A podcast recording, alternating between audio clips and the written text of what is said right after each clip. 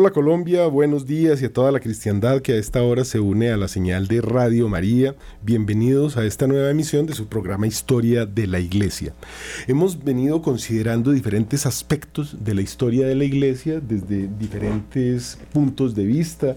Hemos estudiado, eh, digamos, de forma transversal porque la iglesia está viva, es dirigida por Dios y es eh, presente permanente en todas las etapas de la historia. Todos los días en la invocación viene nuestro Señor y se hace presente en las sagradas especies, pero eh, hemos tomado diferentes aspectos. Hemos últimamente hablado de los padres de la iglesia, un grupo de hombres muy importante que, digamos, después de las grandes persecuciones, podríamos decir que hasta el año 313 todo fue persecución y muerte, los hombres estaban dispuestos a dar la vida por Dios para ir al cielo. Esa es la imitación de Cristo. El que me ame, que tome su cruz y me siga. Y con esto en mente, iniciemos con la señal de la Santa Cruz, de nuestros enemigos, líbranos Señor, Dios nuestro, porque ese también tiene que ser nuestro centro, el centro de todo lo que hagamos. Dice San Pablo que en Cristo vivimos, nos movemos y existimos, todo es Dios, vivimos en Dios. Eh, hubo una controversia interesante con lo del Blossom de Higgs, cuando se trató de encontrar la molécula de Dios con el acelerador de, de hadrones, se llama allá en la máquina más grande del mundo, 25 kilómetros tiene, se buscaba eh, demostrar que Dios no existe, pero resultaron eh, descubriendo que hay una partícula que demuestra que vivimos como dentro de una especie de agua y dentro de esa agua nos movemos y existimos. Es la partícula de Dios. Una serie de apuestas, esto fue muy famoso hace unos 20 años, siguen utilizando este acelerador de hadrones que dicen que puede abrir en cualquier momento un agujero negro, un agujero negro debe ser una puerta al infierno, para que nos hagamos una idea, porque lo que la ciencia nos presenta, pues eh, la vida la creó Dios y dijo dónde y cómo y cómo fue la creación. La vida está aquí en este planeta. Y claro, hay extraterrestres que son los ángeles caídos, esos son extraterrestres, fueron lanzados a la Tierra. Con esto resolvemos una cantidad de cosas y la respuesta a lo que nos dice Pablo en la Biblia, en él vivimos, nos movemos y existimos, porque el blossom de Higgs demuestra que vivimos dentro de eh, un algo, ese algo es Dios. Así de simple, es muy interesante. Pero volvamos a la historia y dejemos un poquito la ciencia porque estamos hablando de todos estos padres de la iglesia que eh, querían seguir dando su vida por Dios, como decía, el que me ame, que tome su cruz y me siga, y eh, el martirio era la forma más fácil, más directa de llegar al cielo sin pasar por el purgatorio, ser santo como el Padre que está en el cielo, es santo, dice el Señor, y pues qué más queremos todos que llegar a ese cielo, por eso el mismo Constantino se hizo bautizar prácticamente en el lecho de muerte, buscando llegar al cielo limpio, incólume, impoluto habla el Apocalipsis de los que se lavaron en la sangre del Cordero, esos son los que van entrando al cielo. Entonces tenemos este periodo donde se empieza a dar la vida por Cristo, ya no en el martirio de las arenas romanas, sino que estos hombres, del, los padres de la iglesia, se dividen en tres grupos, unos que fueron los llamados padres del desierto, de ellos también ya hablamos, que se fueron a vivir a los desiertos, a dar su vida por Dios, y dice un santo que estos hombres convirtieron el desierto del Sahara, todo eso al norte de, eh, eh, al sur de Egipto, perdón, eh, en, una ciudad, el desierto convertido en ciudad, viviendo con los escorpiones y las serpientes, estudiando la Biblia y tratando de entender ese mensaje que nos lleva al cielo, purificándose, la mayoría ya habían tenido pues una vida. Hemos contado la historia de San Nilo, esas profecías de San Nilo tan interesantes, y hay muchas otras de los padres del desierto para nuestros días. Pero eh, para darle claridad a la secuencia que traemos, entonces están los padres de la iglesia, los cuatro grandes de Occidente, que son pues, San Ambrosio, San Jerónimo, que traduce la Biblia, estamos en el mes de la Biblia, eh, son los cuatro padres de Occidente y están también los cuatro padres de Oriente. Recordemos que la iglesia ya en el año 1000 tuvo una división, pero siempre hubo pugnas allí. Dentro de estas pugnas estaba eh, algo que se llamó la controversia arriana, era Arrio, Arrio, este señor, un obispo, del que también ya hemos hablado, que eh, erró el camino. y eh, redujo a Cristo ya no como verdadero Dios y verdadero hombre, sino que Cristo es, eh, al principio Barrio dijo que era un hombre al que prácticamente Dios había poseído y lo abandonó en la cruz y por eso murió gritando. Después entonces empezaron a modelar, entonces eh, los semiarrianos resultan diciendo, no, no, no, de pronto sí era eh, consustancial de alguna forma con Dios, creado por él, y ha existido desde todos los tiempos, pero no es Dios, también es criatura. todo esto es herejía. Jesús es verdadero Dios y verdadero hombre. Y estos arrianos, dirigidos por este obispo, buscaron pues reducir esa grandeza de, de ese Dios que es verdadero hombre, como tú y como yo, tentado, fue tentado allá en, el desierto precisamente, y eh, pues que es eh, asesinado por los hombres que gritaron, crucifícalo y que su sangre caiga sobre nosotros y sobre nuestros hijos, sobre nuestros descendientes. Una, una maldición adicional a la del Edén. Y esto pues eh, crea una cantidad de problemas para el hombre, pero sobre todo para la iglesia porque estos padres se dedican en este principio a darle claridad, a decir, usted puede ser muy obispo, pero usted está equivocado. Desgraciadamente, estos arrianos capturaron, digamos, la esencia del cristianismo, fueron los que destruyeron, esos son los que llamamos bárbaros, destruyeron todo el cristianismo prácticamente, las ciudades, hablábamos de San Agustín, que murió preso en su ciudad de hambre y tristeza por los bárbaros, los bárbaros eran arrianos. Una cosa bastante dolorosa, un momento tremendo de la historia que da muerte a algunos de los padres, pero empieza también este diálogo tan importante porque nosotros no solamente tenemos la Biblia, sino que también tenemos la tradición y tenemos las escrituras, son los tres pilares. La eh, escritura pues sale de la tradición, sale de la iglesia, es la iglesia quien escribe la Biblia, entonces por eso tampoco podemos decir solo escritura. No, señor, usted está muy equivocado porque la iglesia es, digamos, la que recibe esa fuente, la que además toma a los... Eh, que son sabios, pero también son profetas, que reciben la palabra de Dios y la ponen por escrito, y eh, la que finalmente santifica o canoniza.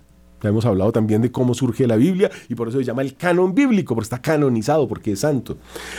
Entonces estamos en ese momento de la historia de esos ataques tan tremendos y eh, de un momento de gran tristeza porque dentro de estos eh, hombres que caen en la herejía arriana cae el mismo Constantino que había ayudado a que el cristianismo fuera legal, que fue el em, emperador que eh, digamos deja de perseguir a la iglesia, da permiso para que se construyan iglesias y edicta este mm, edicto de Milán se llama en el 313 donde se permite que la iglesia eh, no sea perseguida, porque si usted se echaba la, hacía la señal de la Santa Cruz en la calle, pena de muerte. Así era ese mundo.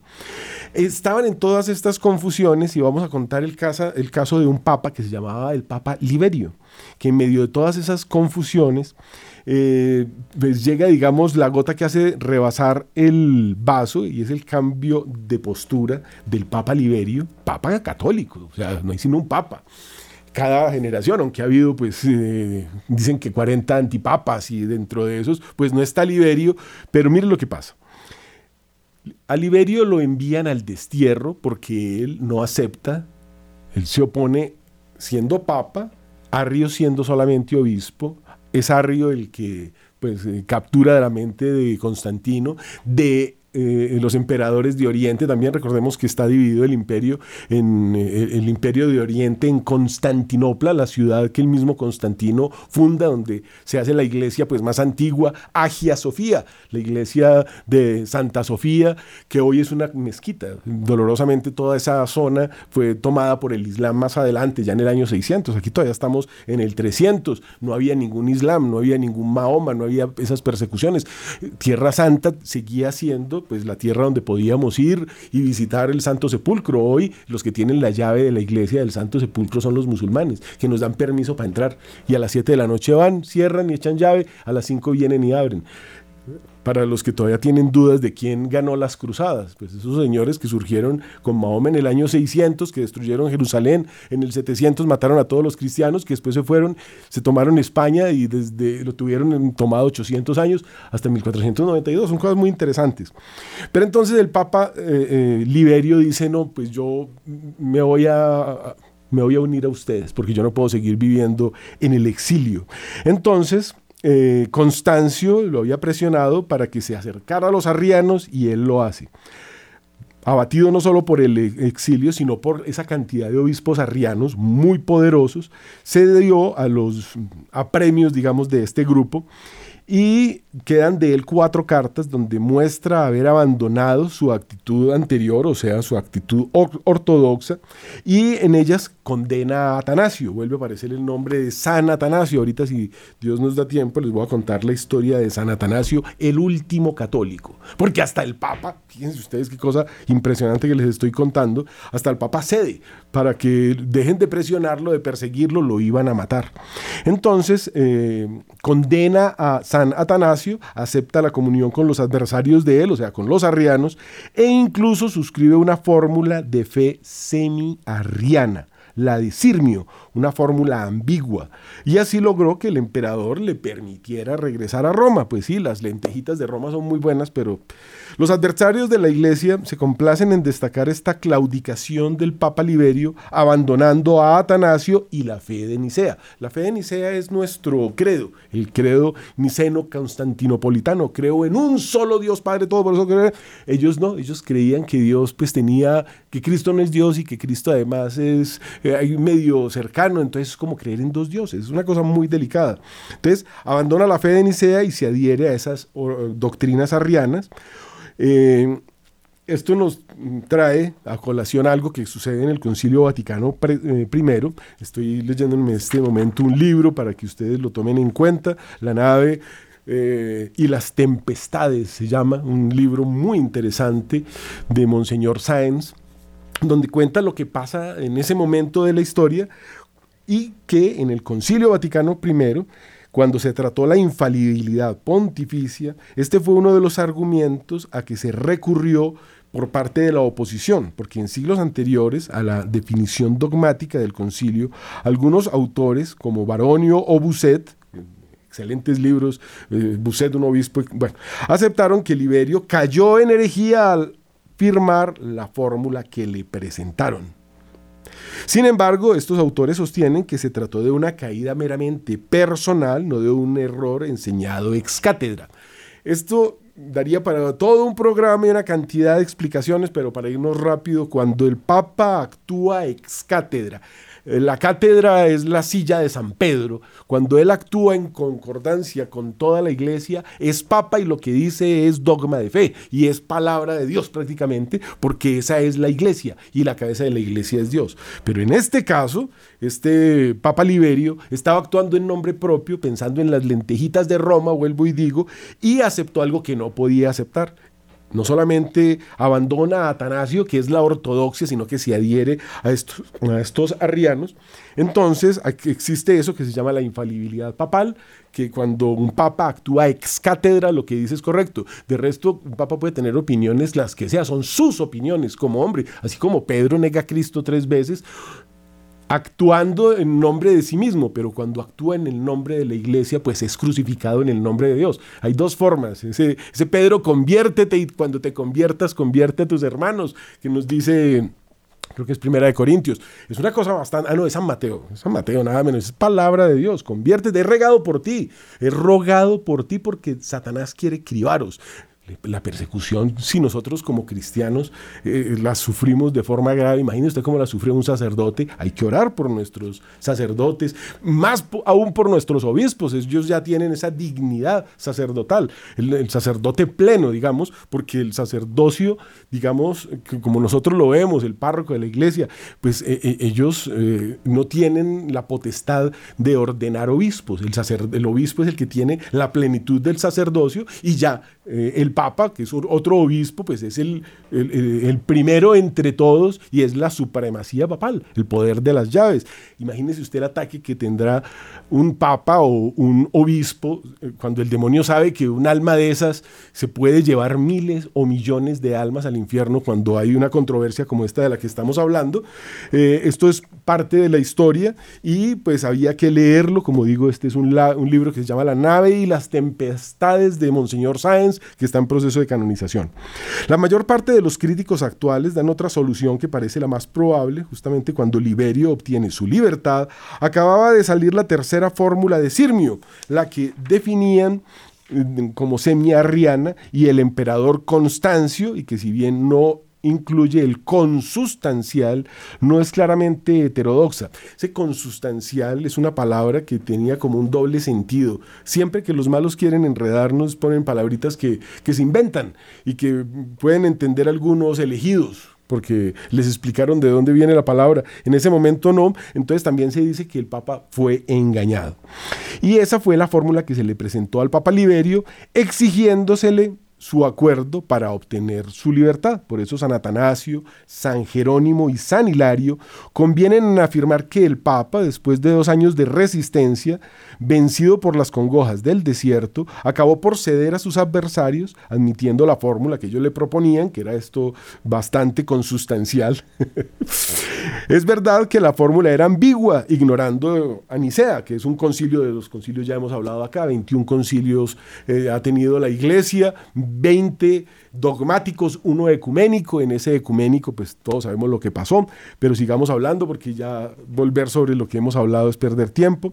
La fórmula era ambigua, ignoraba a Nicea y eh, esto, eh, digamos, mm, abandonaba la causa de ese ardor que debió haber tenido Liberio, pero fuera la que fuera la causa por la que Liberio firmó eso, expiaría amargamente aquella condescendencia eh, que más que un error en teología manifestaba falta de carácter. Eso es lo que cuando se ordena un sacerdote, eh, esa ordenación le da carácter. Eso es algo muy interesante, imprime carácter en su alma. Y Dios le da otro ángel de la guarda. Un sacerdote ya no tiene un ángel, tiene dos. Imagínense, mientras más alto el cargo, pues más poder Dios le da, porque eso es realmente eh, no solo el poder de la llave, sino lo que Dios ha prometido, ¿no? Las puertas del, infierno no prevalecerán y pues el mundo es un combate, decía Ana Catalina Emmerich, que si pudiéramos ver los ángeles no veríamos la luz del sol. es un combate permanente. Nosotros nos dicen, pero es que llevamos dos mil años y Dios no viene y el apocalipsis, y yo estoy mamado esperando a Dios. Lo esperaba Pedro, lo esperaba Pablo, lo esperaba el Papa Liberio, lo esperamos nosotros, en eso estamos. Pero es que ese combate lo tenemos que ganar porque finalmente para Dios un, día es como mil años. Para él han pasado dos días.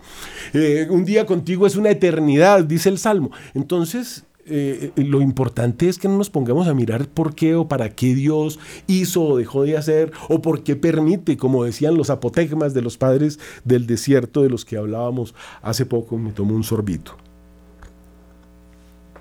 Entonces, ese eh, digamos, las causas primeras, que es lo que Dios eh, permite o hace, a nosotros no nos corresponde, a nosotros nos corresponde nosotros estar en gracia de Dios para salvarnos, para presentarle a Dios esa alma, que lo que se haya hecho haya sido con recta intención, ¿no? Esto es muy importante en el momento del juicio.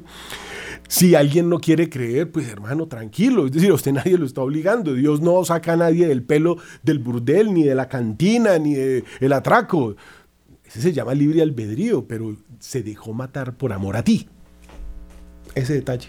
Dios se dejó matar por amor a ti desde la cruz. Él había podido acabar la creación, había, le había podido dar piedra, para hablarlo en términos. Oh, bueno, no, Él es Dios.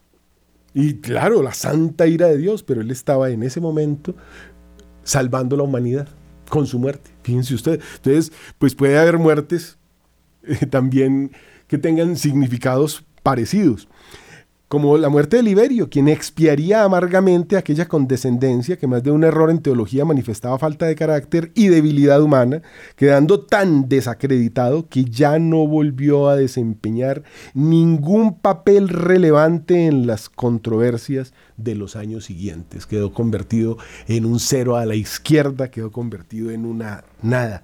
Eso le pasa a los que por el platico de lentejas no son capaces de decir no no, eso no, no puede ser. Hay leyes impías. El mundo pasa leyes impías y nosotros no podemos eh, hacer albóndigas con el demonio, por decirlo de alguna forma. No podemos ir a recibir cosas que pueden aparecer como muy interesantes, pero que van en contra de la palabra de Dios. Si usted es el último católico en el sitio donde están burlando de Dios o echando chistes sucios, usted tiene que parar y decir, no, señor, eso no es así y así no tenga todas las herramientas para explicarles lo que es la verdad, pues doctores tiene la iglesia, vaya pregunte allá, pero eso no es así. Usted tiene que pararse en seco y frenarlos a todos, porque el que se avergüence de mí se avergonzará frente al Padre mi espíritu de él, dice el Señor. Es decir, Dios se avergonzará de ti por haber negado lo más grande que hay, que Cristo es Dios, por ejemplo. Es una cosa bastante dura, bastante fuerte. Yo le negaré frente al Padre, es la palabra exacta que dice el Señor. Entonces, eh, eh, estamos en esa palabra tan fuerte, apologistas, apologetas. ¿Qué es una apología? Una apología es una defensa. Tenemos la apología que escribe Platón en la República, la apología de eh, Sócrates, por ejemplo, defendiendo a Sócrates y diciendo cómo, mire que esto es mm, casi 500 años antes de Cristo y hay un hombre que escribe esta república, pero también escribe el banquete y escribe otra serie de libros, ese señor se llama Platón, mm, eh, contando lo que Sócrates hizo, porque Sócrates tampoco dejó nada escrito.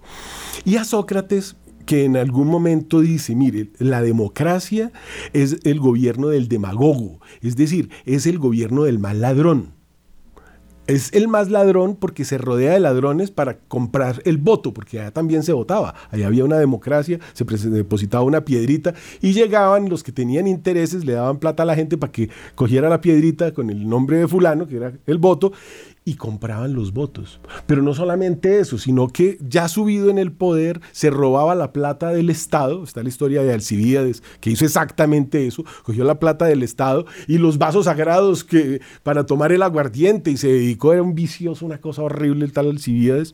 Léanse lo que hay una señora Jacqueline de Romilly que escribe unos libros muy interesantes acerca de ese periodo griego de la historia, pero ahorita estamos en catolicismo.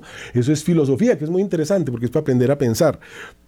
Pero termino de contarles entonces lo que le pasa a Sócrates antes de continuar porque los dejo en vilo. Entonces Sócrates dice, ese gobierno no sirve, tenemos que volver a un gobierno aristocrático donde los hombres sean educados para dirigir y solamente los mejores, los más preparados, los que realmente tengan amor por el prójimo dirijan. Incluso dice, es mejor ser bueno que parecerlo, aunque al parecerlo a usted todo el mundo lo va a trabajar y lo va a tratar muy bien, pero siéndolo usted va a hacer el bien y va a alcanzar un, un estatus, digamos, muy importante, aunque, y habla del justo crucificado, en todo el centro de la República se habla del justo crucificado, aunque por ser justo probablemente lo empalarán y lo matarán, eso dice Sócrates, 500 años antes de Cristo, previendo la verdad, fíjese que a Dios se llega por la razón, y ese es el diálogo que tienen los apologetas con los griegos y con el mundo, explicando la verdad de Cristo desde la lógica. Y este es el diálogo del que estamos hablando acá, de estos padres apologistas, que ya no son los padres del desierto que se van a dar su vida por Cristo comiendo grillos como San Juan Bautista o comiendo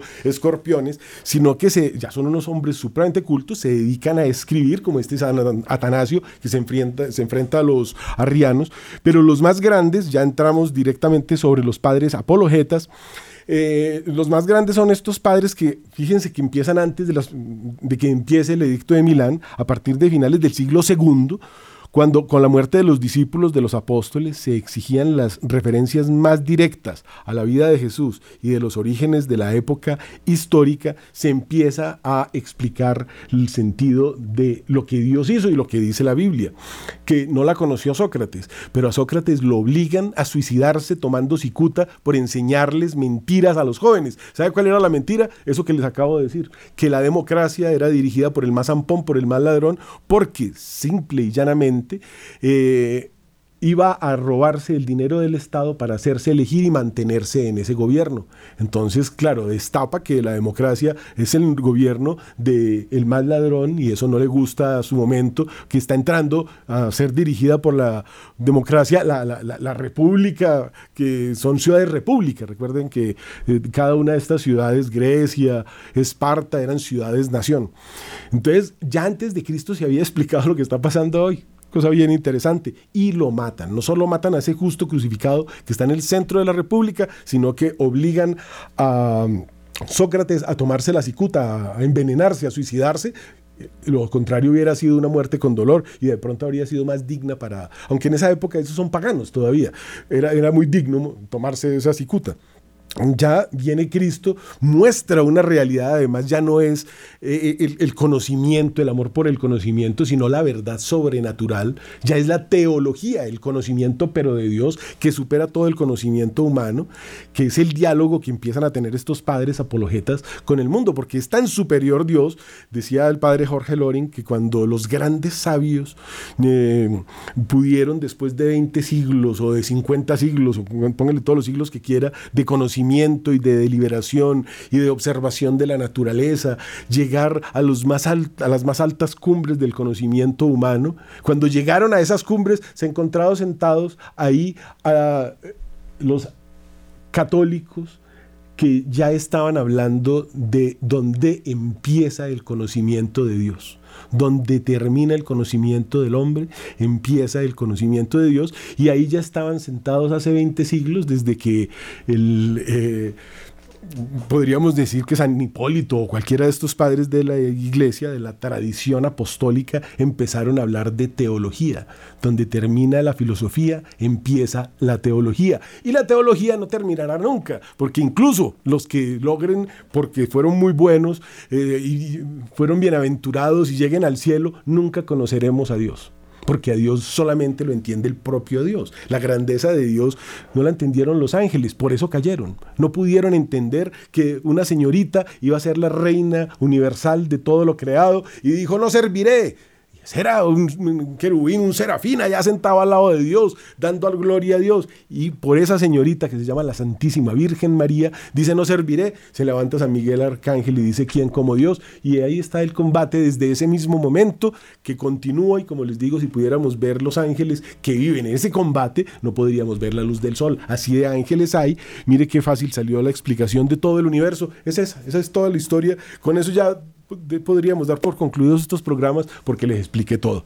Pero pues como eh, no todo lo entendimos bien, sigamos hablando de esta tradición apostólica, de estos padres apologistas que se encargaron de defender el cristianismo en un momento que además de las persecuciones de las autoridades civiles, surgieron estos ataques teológicos, como les estaba diciendo lo de Arrio, lo del Papa, bueno, no hablemos más de él. Eh, todas estas cosas que surgieron por falta de carácter, puede usted pasar de ser santo a ser un cero a la izquierda. Estos apologistas se dedicaron a eh, hablar, ese, ya expliqué lo que significa apología, es defensa. La apología de Sócrates habla de la defensa de Sócrates que hace Platón y la apología que hace la iglesia es defender a Dios de los hombres y del diablo, porque estamos explicando este Dios. Los ataques generalmente venían por parte de los paganos, que formaban parte en ese principio de la historia del poder, digamos, del imperio romano. Eran paganos los, los emperadores y de ahí para abajo todos. Y había que explicarles esto con palabras como las que utilizó San Atanasio o como las que utilizaron todos estos padres que son, eh, leamos los nombres. Estas primeras generaciones de escritores cristianos vivieron parte de las persecuciones, se les llama apologistas por la defensa que hacían del cristianismo frente a los paganos o gentiles y a otras doctrinas de la época que quisieron infiltrarse en el cristianismo. Vuelvo a Arrio, que era un obispo. Entonces, entre ellos destacan Justino Mártir. Una cosa impresionante, si tengo tiempo ahorita les cuento la historia de Justino Mártir. Y, no es que Mártir sea un apellido, esa es la forma como lo mataron. Ireneo de León, Hipólito de Roma, Novaciano, Tertuliano, esto es la escuela de Alejandría. Después vienen Orígenes, que es el padre de la teología, habíamos hablado de él la semana pasada, y pues, ¿por qué no es santo? Porque se mutiló, porque tomó la Biblia de una forma que no puede ser tomada. Eh, la Biblia es literal, pero hay cosas que eh, eh, hay que tenerlas, digamos, cierta distancia, porque Dios quiere que uno sean eunucos para el reino de los cielos y eso es el celibato. Pero eso no significa que usted se vaya a mutilar. Dios quiere que usted pase esa prueba, la prueba de entregarse a la comunidad por ese Dios. Esto es algo muy bonito y muy inteligente, es palabra de Dios, ¿no? Hay unos que nacen eh, eunucos, otros que los hacen eunucos y otros que se hacen eunucos por el reino de los cielos, dice el Señor. Eh, después vienen Panteno, San Cipriano de Cartago y Clemente de Alejandría. Y más adelante está la escuela de Antioquía, donde está Luciano de Antioquía, que pues, digamos es su representante. Estamos hablando de los padres apologistas. A diferencia de los padres apostólicos que iban dirigidos a las comunidades cristianas para su instrucción y edificación, los padres apologistas escribían eh, apologías dirigidas a un público no cristiano, a las autoridades o representantes del Estado. Estos autores se suelen agrupar bajo el nombre de apologetas, aunque no siempre su intención se limitaba únicamente a esa defensa del cristianismo. En muchos de esos escritos hay eh, una verdadera intención misionera y catequética. Todos deberíamos ser apologistas, es defender, tenemos que defender a Dios, como decía más temprano, es muy importante que nosotros conozcamos a Dios, hemos sido creados para conocer a Dios, amarlo y servirlo. No le pregunta a la gente, dígame los diez mandamientos, dígame el octavo. No se lo sabe. ¿Cómo lo va a cumplir? ¿Cómo lo va a cumplir? No se va a salvar, amigo. Conocer a Dios, ya si usted lo conoce, pues como lo conoce, lo ama. Y como lo ama, entonces le sirve. ¿Y cómo le sirve usted a Dios? Pues cumple los diez mandamientos, cumple el octavo. O sea, usted no puede amar lo que no conoce. Y ese es, digamos, dice la Biblia, que para que llegue el anticristo, tiene que llegar primero la apostasía. Y vivimos en una sociedad de apostasía. Ese es el anticristo, que va a ser dirigido por uno, porque toda sociedad necesita uno que lo dirija, y ese va a ser el más malo dentro de los malos. Eso es todo. Eso es lo que está esperando Dios para manifestarse, que ya toda la sociedad haya apostatado, porque primero tiene que llegar, ojo el orden que le pone, ¿no?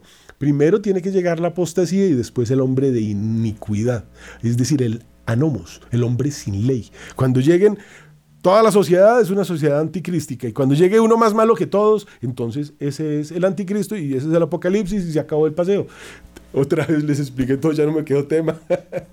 Pero es eso, amigos. Básicamente tenemos que tener presente que ha pasado mucho tiempo porque el amor que Dios nos ha dado y que los que lo han podido entender, pues han llevado una vida digna y santa, y son esos santos los que sostienen toda una sociedad. Pero cuando se acaben los santos, cuando se acaben las monjitas de clausura que se la pasan rezando por nosotros, cuando los manden a callejear la fe y ya no haya nadie que rece por nadie, cuando se acabe el amor al prójimo, llega el hombre de iniquidad. Ese es el momento en que empieza el apocalipsis. Está muy ¿no es cierto?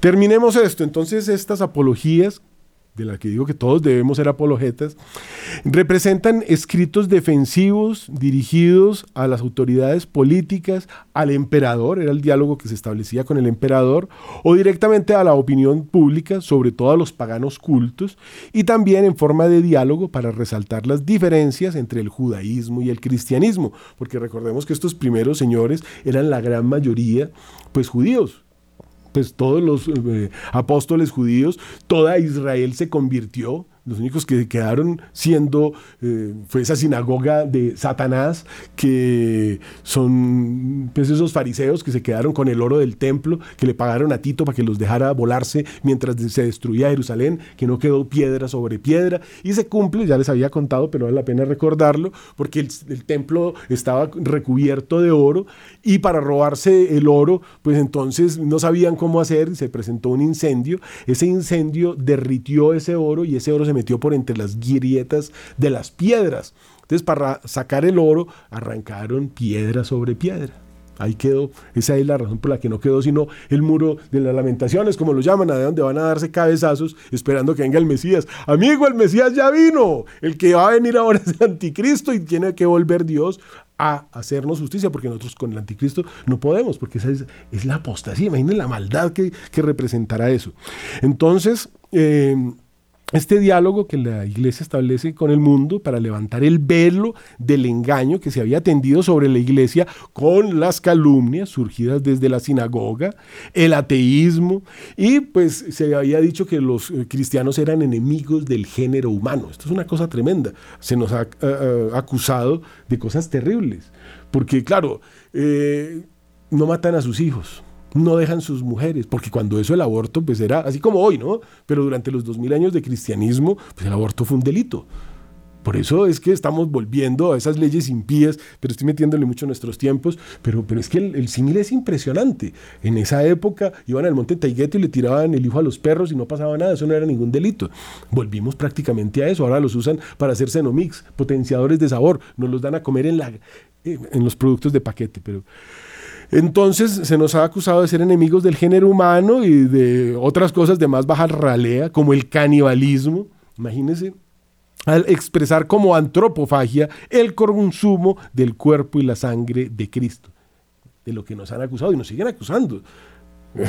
Hacen unos ritos terribles, los domingos van y se encierran por allá solos y, y matan a un tipo y se lo comen. Es la Eucaristía. En el, está curioso, porque los que se hacen llamar iluminados, los que se hacen llamar ilustrados, los que son los, pues los genios de este mundo, que sacan una enciclopedia y dicen que son los primeros que la escribieron desconociendo que ya se eh, se me escapó el nombre del que escribió la primera enciclopedia en el año 600. Ese era un cristiano, un, un obispo católico, ya había escrito la enciclopedia y ellos dicen, no, nosotros la escribimos ahorita en el 1500, en el 1600, y donde pone antropofagia, ver Eucaristía. Y donde dice Eucaristía, ver antropofagia. Qué, cosa tan interesante. Nos siguen acusando de lo mismo. Entonces, eh, todas estas, eh, digamos, calumnias levantadas contra el cristianismo tenían que ser eh, explicadas y por eso surgieron todos estos institutos. La universidad misma de Bolonia surge para explicar esto. Las universidades fueron fundadas por el catolicismo, para que lo tengamos presente porque habían otros institutos de pensamiento pagano que atribuían a la magia la transubstanciación y la resurrección de Cristo. O sea, son brujos, tiene un tipo que resucitó. Una cosa increíble. Es Dios, es Dios que está vivo. Así de simple. Entonces, la transubstanciación la siguen atacando de una forma impresionante. Ahorita hay unos que se hacen llamar cristianos, que pues, no son cristianos porque si no hacen, comed y haced esto en memoria mía, eso mandó Dios. Y esa es la misa. Y esos tipos no lo hacen. Tremendo. Hay que decirles que, Cristo está presente en la hostia porque, porque es Dios y puede. Para no alargarme, después hacemos un programa sobre la transustanciación. Las corrientes gnósticas constituyen el primer intento de dar una explicación racional de la fe. Entonces resultan unos tipos muy buenas personas que dan una explicación racional de la fe, adaptándola a la cultura de su tiempo y acogiendo los mitos de las religiones orientales. Volvimos a hoy, lo mismo, igualito. Igualito. Entonces ahora la gente se casa por ritos, bueno, ni hablar de eso reduciendo el milagro de la encarnación y resurrección a mitos y leyendas como se sigue haciendo. El Espíritu Santo suscitó hombres de inteligencia privilegiada que empuñando las armas de la razón hicieron frente a esos errores y mostraron el carácter racional y verdadero de la doctrina cristiana. Esto es muy interesante porque el cristianismo es racional es inteligible. La creación es inteligible. Es más absurdo que a usted le digan que si deja una piedra en el patio, dentro de un tiempo usted va y coge la piedra y es un iPhone 15. Eso es absurdo.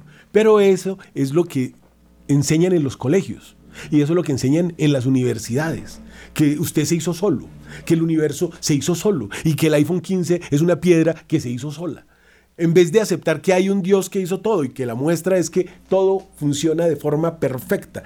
Lo llaman como decir un relojero del que no podemos ver su cara, pero podemos ver su obra. La obra es perfecta. Usted se corta, usted no hace nada, pero usted se cura. Esa es la obra de Dios en ti. Tú tienes un hijo, pero tú no hiciste, bueno, se hace una, una parte, pero vaya haga un hijo. Como decía Dios a uno que lo retó y le dijo, es que yo puedo hacer una comida mejor y hago, usted sabía que el banano antes tenía frutas, así de harto hemos cambiado la naturaleza, la hemos ido modificando, ya el banano no tiene frutas. Y hay hombres que están pensando hoy que pueden hacer una fruta que sepa hamburguesa, por decir algo. Entonces ese hombre reta a Dios y Dios le dice, listo, hazla hijo, pero usa tu propia tierra, porque esa la hice yo.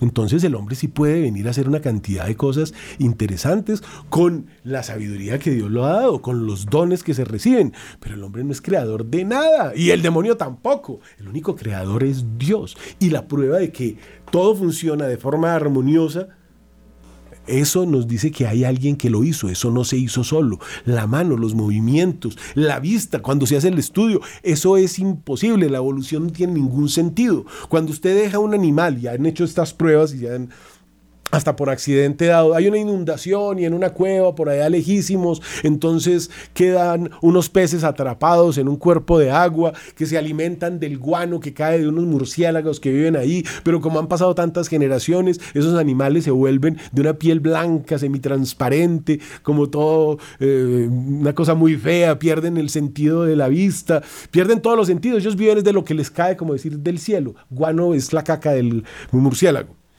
llegan a los científicos y dicen, mire, evolucionaron. Y uno dice, no, hombre, ¿cuál? Se degeneraron. Ya no tienen ojos, ya no saben pescar, ya no saben vivir. Viven de lo que les cae del cielo. Qué cosa interesante. Porque es que el que no trabaja, que no coma, y eso está en la naturaleza. Se degeneraron no salieron caminando, no se inventaron la luz y el fuego para vivir mejor y se fueron a cazar y a pescar, no, se degeneraron. Entonces no hay evolución positiva, hay un degeneramiento de esa especie y el hombre mismo se está degenerando después de todo el vicio de estos seis mil años que llevamos haciendo maldades y poniendo leyes impías. Así de simple, así de simple, la evolución mito. Y el que lo quiera demostrar que existe, pues que no lo muestren. Ahí ya llegó Taylor de Chardán, el famoso jesuita, fue y falsificó el eslabón perdido, el hombre de Pitman, no sé qué. Hombre, una falsificación, terminó como el Papa Liberio, falsificador, pan un, hueco. Usted es un falsificador, Taylor de Chardán. Se inventó y falsificó el eslabón perdido. Eso no existe. Nunca va a existir, nadie lo va a encontrar porque una cosa es lo que Dios hace y otra es lo que el hombre hace. El hombre hace la creación, el hombre, Dios hace la creación el hombre hace el eslabón perdido, la falsificación. Uy, qué rápido. En ese intento de interpretar el cristianismo en la de la mentalidad greco-romana, se les da prioridad a aquellos aspectos que podrán ser comprendidos con mayor facilidad dentro de esa mentalidad. Como por ejemplo la bondad de Dios manifestada en el orden del universo. Estábamos hablando justamente de eso. Entonces ese es el diálogo con el mundo vienen los padres apologistas y empiezan a mostrar que es ese Dios el que lo ha hecho todo. Recordemos a Pablo allá en el Areópago, ahora leemos un pedacito de la Biblia. Qué cosa tan hermosa ese diálogo que establece Pablo. El Areópago es como decir el Congreso y ahí tienen todos los dioses porque son panteístas, son paganos, pero tienen un sitio porque como son tan buenos, tienen un sitio para el Dios desconocido. Tráigase otro que lo ponemos ahí. Entonces dice, hombre, yo me hago aquí, les voy a hablar de ese Dios desconocido. Es una maravilla, ya, ya leemos eso. Entonces, eh, e-, ese es el diálogo que más adelante, esto estoy hablando de San Pablo, pero eh, lo, que el diálogo que se da es por los apologistas o apologetas ya año 300, 400 y hasta nuestros días, que pues eh, hablan de la bondad de Dios manifestada en el orden del universo, su unicidad, la excelencia moral de la vida cristiana y la esperanza a la inmortalidad. Por esa razón, los misterios de la salvación por Cristo crucificado y resucitado o de la transustanciación, que los paganos más difícilmente podían comprender, quedan como en un segundo plano. Entonces, primero el diálogo con el mundo es el amor de Dios, la obra que Dios hace, y cuando ya estén más o menos convertidos, pues ya podemos hablar de transubstanciación, porque ese ya es un tema teológico más difícil de entender. Sin embargo, es muy fácil de entender cuando decimos Cristo resucitó que eso fue lo que no quisieron entender y no quieren entender todavía los paganos, porque el que no lo acepta es pagano. Creemos en un solo Dios que murió y resucitó al tercer día, dice el credo. Esa es la... Cuando tengamos cualquier duda de fe, recitemos el credo. Ojalá el largo, ahí están las respuestas.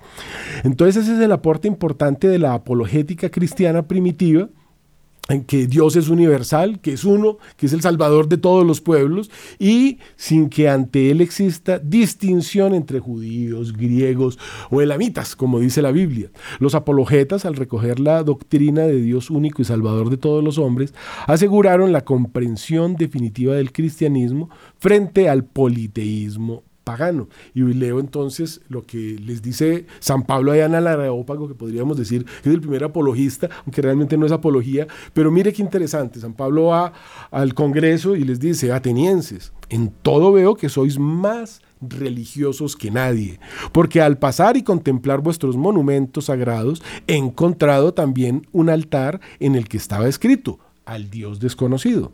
Pues bien, yo vengo a anunciaros lo que veneráis sin conocer. El Dios que hizo el mundo y todo lo que hay en él, que es Señor del cielo y de la tierra, no habita en templos fabricados por hombres, ni es servido por manos humanas, como si necesitara de algo el que da a todos la vida, el aliento y todas las cosas. Él hizo de un solo hombre todo el linaje humano, Adán, ¿no? Para que habitase sobre la faz de la tierra macho y hembra los creó y fijó, fijó las edades de su historia y los límites de los lugares en los que los hombres debían vivir para que buscasen a Dios, a ver si al menos a tientas lo encontraban, porque no está lejos de cada uno de vosotros, ya que en Él vivimos, nos movemos y existimos, como han dicho algunos de vuestros poetas, porque somos también de su linaje. Eso decían los mismos griegos, somos del linaje de Dios. Ya entendían, presentían muchas cosas. Por eso traje a Sócrates, que es muy interesante, que ya lo presentía. Y el que sea realmente bueno, no el que lo aparente, sino el que sea realmente bueno, dice la República de Platón, en todo el centro de ese libro, pues lo levantarán sobre los hombres, crucificándolo porque no soportarán su doctrina, porque esa doctrina tan recta les recordará que son malos. Eso le hicieron a Cristo, era tan bueno que no, no, no lo soportamos, crucifícalo terrible. Si somos linaje de Dios, no debemos pensar, por tanto, que la divinidad es semejante al oro, a la plata o a la piedra, escultura del arte y del ingenio humanos. Dios ha permitido los tiempos de la ignorancia y anuncia ahora, imagínense, va y les dice eso a los griegos, que eso era Sócrates, Platón, Aristóteles y etcétera, que ayudan a pensar. Les dice, Dios ha permitido los tiempos de la ignorancia o sea, ustedes. Y anuncia ahora a los hombres que todos, en todas partes, deben convertirse, puesto que ha fijado el día en que va a juzgar la tierra con justicia, por mediación del hombre que ha designado, presentando a todos un argumento digno de fe al resucitarlo de entre los muertos. Cuando los griegos oyeron lo de la resurrección de los muertos, se echaron a reír Hechos 17 del 22 al 32. Eso le pasa a los paganos. Les encantaba todo el pueblo, todo el areópago, todo el congreso, lo sacaron por CNN, bueno, todos los canales. Y cuando dijo resurrección, ya, este man está loco, se echaron a reír y se fueron. No quieren creer que Cristo vivió y resucitó, a pesar de que el terremoto también afectó a los griegos y hasta a los chinos. En, América se han encontrado vestigios de ese terremoto, de la crucifixión, de la oscuridad de crucifixión. Hay relatos en la China, en Egipto. Eh, Julio VI africano dice que las eh, gallinas se volvieron a meter al corral a las 3 de la tarde. Ese fue eh, la oscuridad de crucifixión. Es decir, esto sucedió en todo el mundo, ahí están las pruebas, el río Éufrates cambió de forma, el lago de Nezaret cambió de forma, cayeron las torres. Eso fue una cosa, pero no, nosotros no, no, no, no. Se abrieron las piedras, se rompió el velo del templo, se resucitaron los muertos, fueron a las familias a decirles resucitó el Mesías. Pero no, no, no, no, eso es mentira, eso es mentira. No queremos querer en eso. Y no creyeron en eso y no siguen creyendo, pues hoy hay 8 mil millones de habitantes en este planeta. 8 mil millones de habitantes. Y de esos 8 mil millones de habitantes, cristianos póngale mil, mil quinientos millones. El resto son hinduistas, mil quinientos millones, budistas, que son los de la China, otros mil quinientos millones. O sea, entre India y China ya son casi la mitad de la población del mundo y no creen en Cristo. Aunque allá estuvo eh, evangelizando y están las pruebas de la llegada de los primeros, hasta Bernabé estuvo en en la India. Ahí están las, una montaña grabada con la llegada de, de los primeros apóstoles a la India a la India en los días de la muerte de nuestro Señor, o sea, poco después. Todo se ha evangelizado, pero hay pueblos que no han querido aceptarlo. Eh, es duro, es muy triste, pero pues son realidades que con las que tenemos que lidiar. Eh, nosotros cumplimos lo que el Señor nos manda, ir al mundo, anunciar el Evangelio, eso debemos hacerlo en la casa, en la familia, con los amigos, pero hay unos que no van a querer creer. Quiero terminar contándoles la historia de San Atanasio I de Alejandría entre el año 297 al 373, llamado Atanasio el Grande. Fue padre de la iglesia, ese Atanasio al que el Papa Liberio lo dejó expulsar y se unió a los arrianos, este que era el último cristiano. Eh, era obispo de...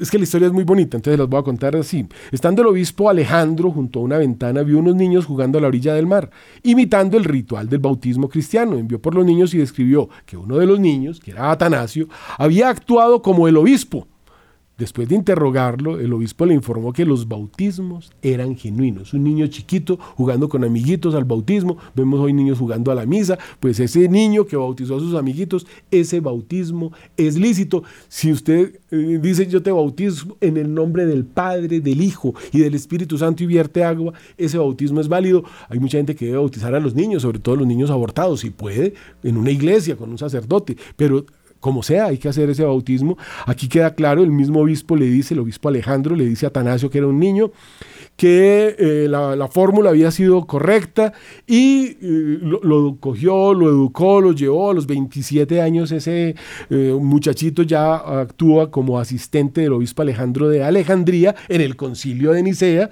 Fue obispo a los 45 años, del 328 al, 372, al 373, de los cuales más de 17 años abarcaron cinco exilios, cuando fue reemplazado por orden de cuatro emperadores romanos diferentes.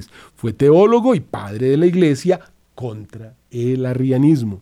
El emperador romano Constantino el Grande, luego de ser curado de la lepra milagrosamente por el Papa San Silvestre, había convocado el concilio en mayo del 325 para abordar la posición arriana de que el Hijo de Dios, Jesús de Nazaret, es de una sustancia distinta del Padre. Fíjense ustedes el tamaño de esa herejía.